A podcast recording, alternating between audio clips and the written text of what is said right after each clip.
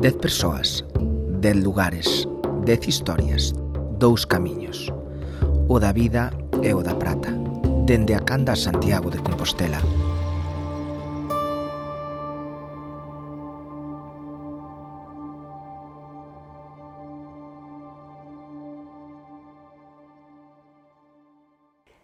El tiempo del desengaño salieron a caminar.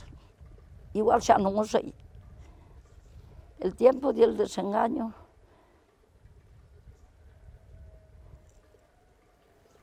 Xa non, xa non sei como era. Era un, un refrán xeitoso, pero xa non o sei.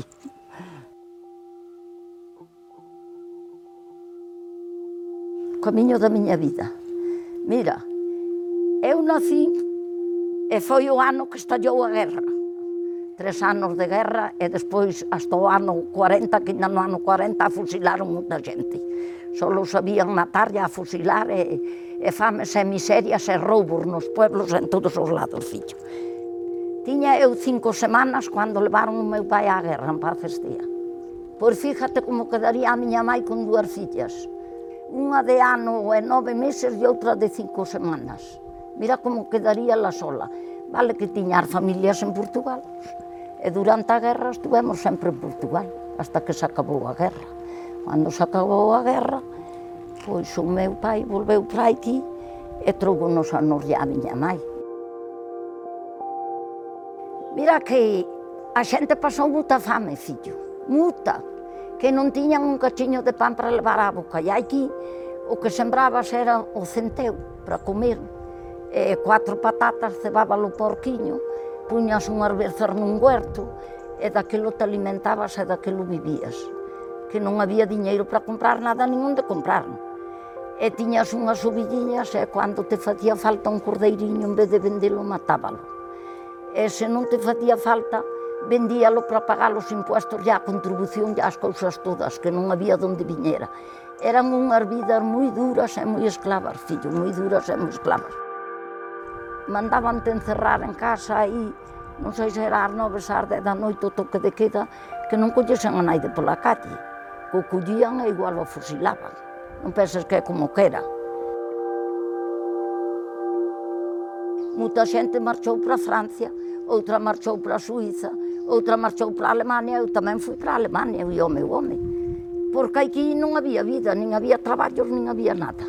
Despois deron en marcharse para a capital, porque había traballos en Barcelona, había traballos en Madrid, e a xente foise marchando por onde o sabía. Outros foron para Orense, outros foron para Vigo, según. Medio mundo anda arrastrado para manter outro medio que vive sentado. Agora vivimos a lo grande. E eu contolle moitas cousas aos meus netos e díceme, bueno, abuela, bueno, eso eran outros tempos. Eran, eran, Dios queira que non volvan. Home, que non volvan aqueles tempos porque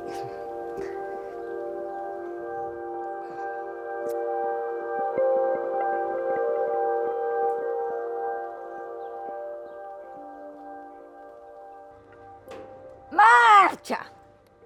Marcha dai. Eh, que sempre me olvido.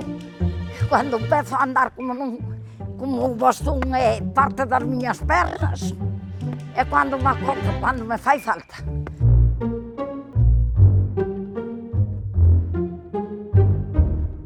Esteu camiño de Santiago.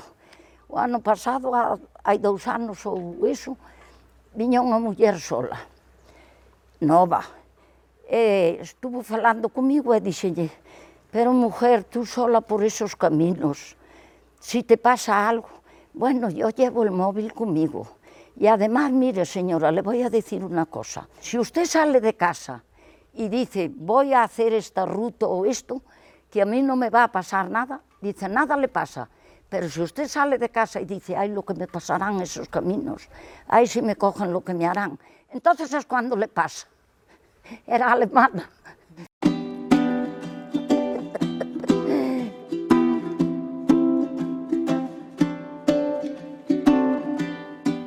Escoitarte pola rúa do Pereiro en plena vía da Prata fíxome empatizar coa crúa realidade que pasastes durante a Guerra Civil. Tanto sufristes que loitastes día e noite para que no noso camiño non houvese esas penurias. Creo que os teus netos non van volver dicir «Veña, aboa, eses eran outros tempos», porque nós tamén lle sabemos contar aos nosos netos e ás nosas netas as batallas dunha guerra vírica. El tiempo e el desengaño son dos amigos leales despiertan al que se duerme e enseñan al que no sabe.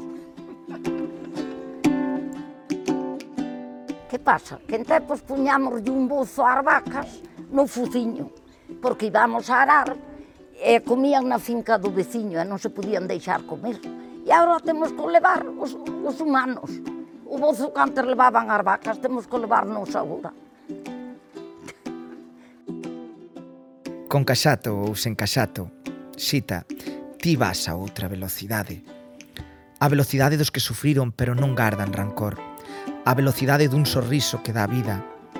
A velocidade do silencio que di máis que milleiros de palabras. Ai, xita, xita. Graciñas por me faceres lembrala que durante moitos anos foi a miña xita. A miña aboa Carmen, a quen eu tamén lle dicía, aboa, eses eran outros tempos. Quero te ben. de Icalogo.